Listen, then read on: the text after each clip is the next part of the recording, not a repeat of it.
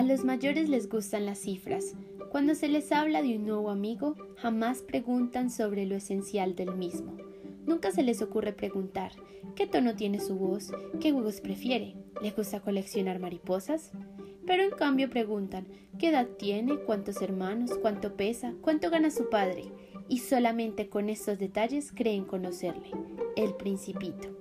En este podcast encontrarás historias, dudas, preguntas y experimentos que resurgen de la curiosidad, elementos que nos impulsan a ver la vida misma como una oportunidad para hacer múltiples cosas que potencian nuestro ser y cómo vemos el mundo.